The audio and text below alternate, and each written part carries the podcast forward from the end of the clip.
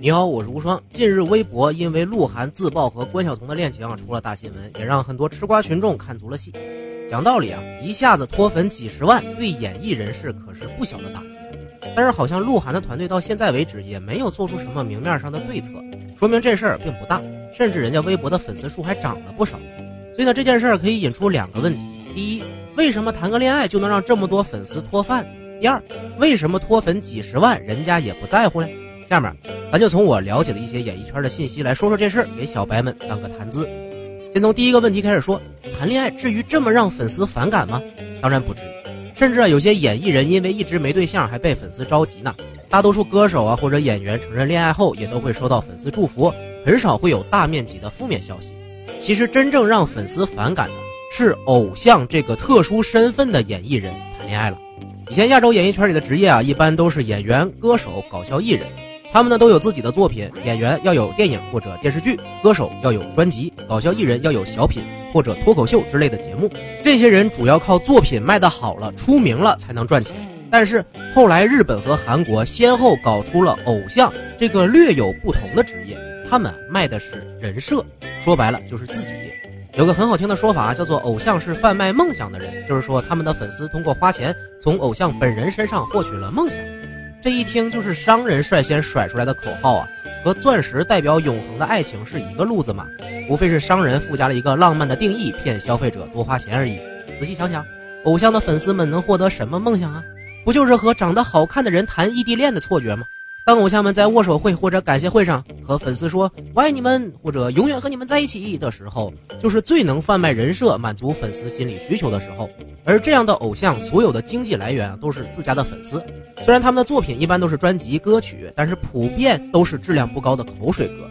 除了坚定的粉丝团体以外，很难有其他卖家。这也是粉丝经济的由来。如果你不太能理解，联想一下现在国内很火的网络主播们就懂了。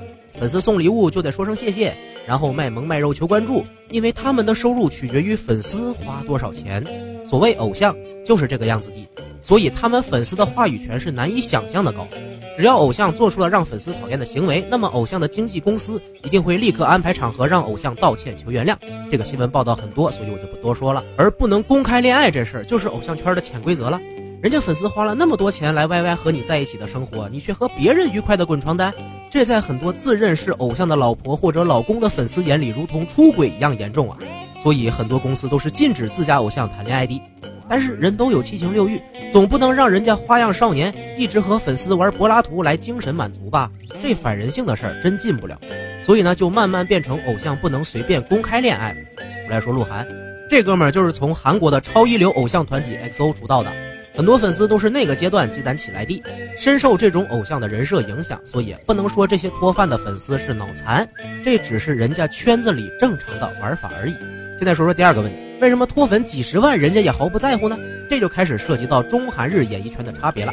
咱们先从韩日这边说起，日本、韩国的演艺圈构架非常相像，演员是最高级别也最傲气的。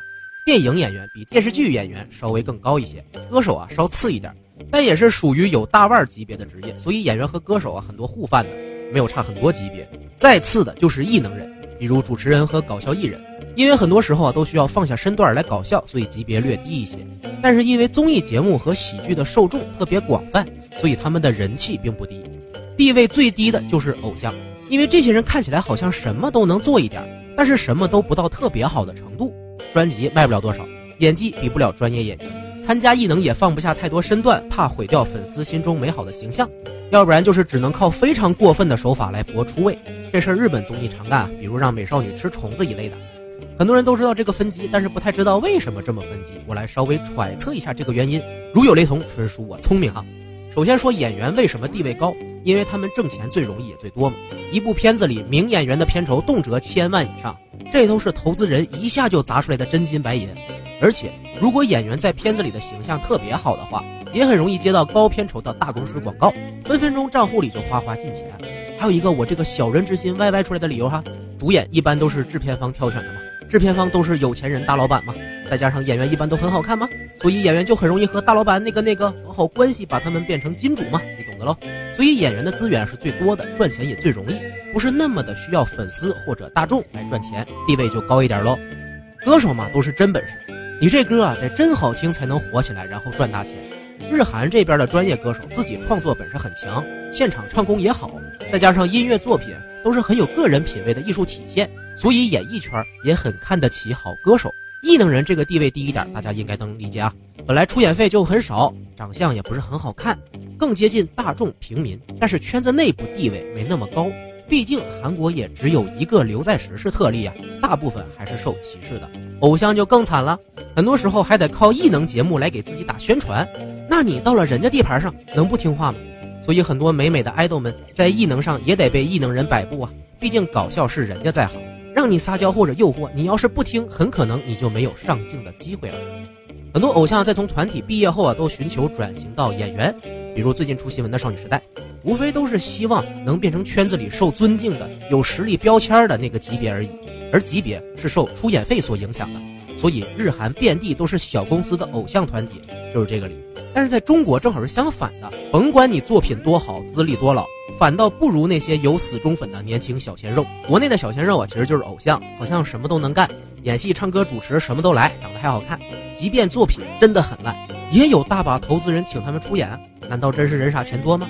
其实不是，因为中国和日韩环境差太多，导致了双方从业人员级别不同。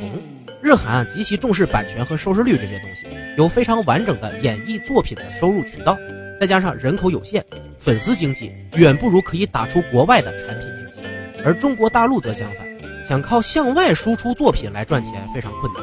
但是呢，受发达的网络环境影响，粉丝经济拉动的流量可以有效的带来巨大的广告效应。